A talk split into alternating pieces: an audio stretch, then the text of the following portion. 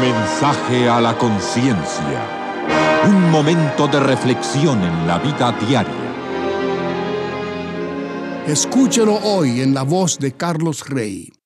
En este mensaje tratamos el siguiente caso de una mujer que descargó su conciencia de manera anónima en nuestro sitio conciencia.net, autorizándonos a que la citáramos.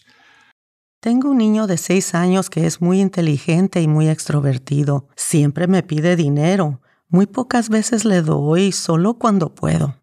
En estos días llegó de la escuela comiendo helado y yo no le había dado dinero. Le revisé los bolsillos y para mi mayor sorpresa tenía unos billetes. Luego de decirme varias mentiras, me dijo que los había sustraído de una cajita donde guardo un dinero. Eso me entristeció mucho.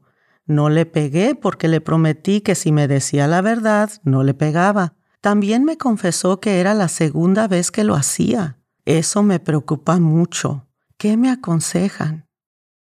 Este es el consejo que le dimos. Estimada amiga, lo más importante de la información que nos dio es la edad de su hijo, ya que nuestra respuesta a su caso sería muy diferente si su hijo fuera mayor. Pero a los seis años de edad, los niños, aun los que son muy inteligentes, no tienen la capacidad intelectual de comprender cuestiones morales tales como la mentira y el robo. Los expertos en el desarrollo de los niños sostienen que un niño de seis años no puede distinguir del todo entre la realidad y la fantasía. Los padres no deben esperar que sus hijos menores de 7 años entiendan la lógica. Eso es importante porque se requiere la lógica para razonar y es necesaria la razón para comprender los derechos de propiedad. Por lo tanto, es poco realista esperar que su hijo comprenda por qué es malo quitarle algo a usted. De modo que, si bien usted debe enseñarle que eso es malo, no debe esperar que él comprenda por qué lo es.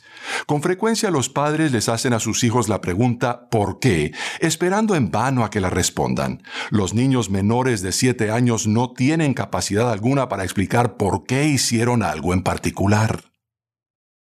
A los niños se les debe enseñar a distinguir entre el bien y el mal, y hay que darles el debido castigo cuando desobedecen.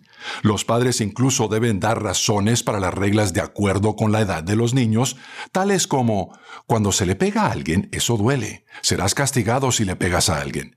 Sin embargo, es inútil y destructivo decir luego, ¿por qué quieres herir a mamá?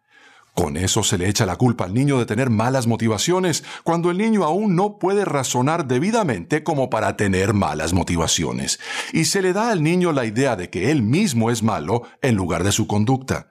La Biblia enseña que todo ser humano nace con una naturaleza pecaminosa.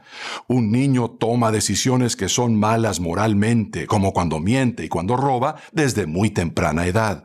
Pero Dios no lo juzga culpable de ese pecado hasta que tenga la madurez necesaria para comprender y razonar. Mientras tanto, Dios le da al niño padres que tienen la responsabilidad de enseñarle a distinguir entre el bien y el mal, y de disciplinarlo con el fin de ayudarlo a escoger lo bueno y lo que no ha de hacerle daño. Dele un abrazo a su hijo de nuestra parte, Linda y Carlos Rey. El consejo completo, que por falta de espacio no pudimos incluir en esta edición, puede leerse con solo pulsar el enlace que dice Caso 59 dentro del enlace en conciencia.net que dice Caso de la Semana. Si aún no se ha suscrito para recibir un mensaje a la conciencia por correo electrónico, le invitamos a que ingrese a nuestro sitio conciencia.net y se suscriba hoy mismo.